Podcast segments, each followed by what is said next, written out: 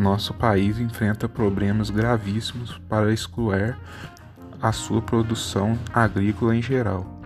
Não é de hoje que sabemos que o modal ferroviário é o mais indicado para se ter uma boa eficiência no deslocamento de grandes distâncias.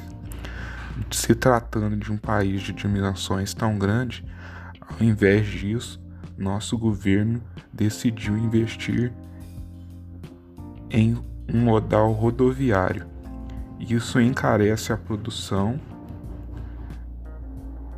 gera muito desperdício e o produtor e o consumidor são os que mais sofrem no bolso.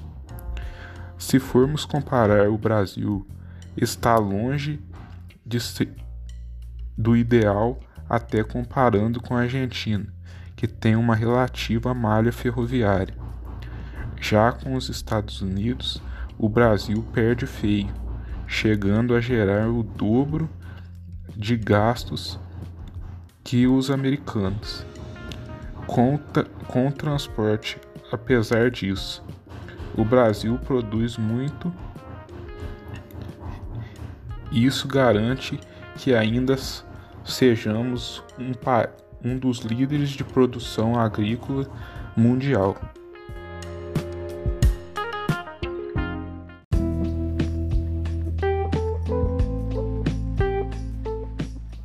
Vamos falar um pouco sobre o gargalos da logística agropecuária no Brasil.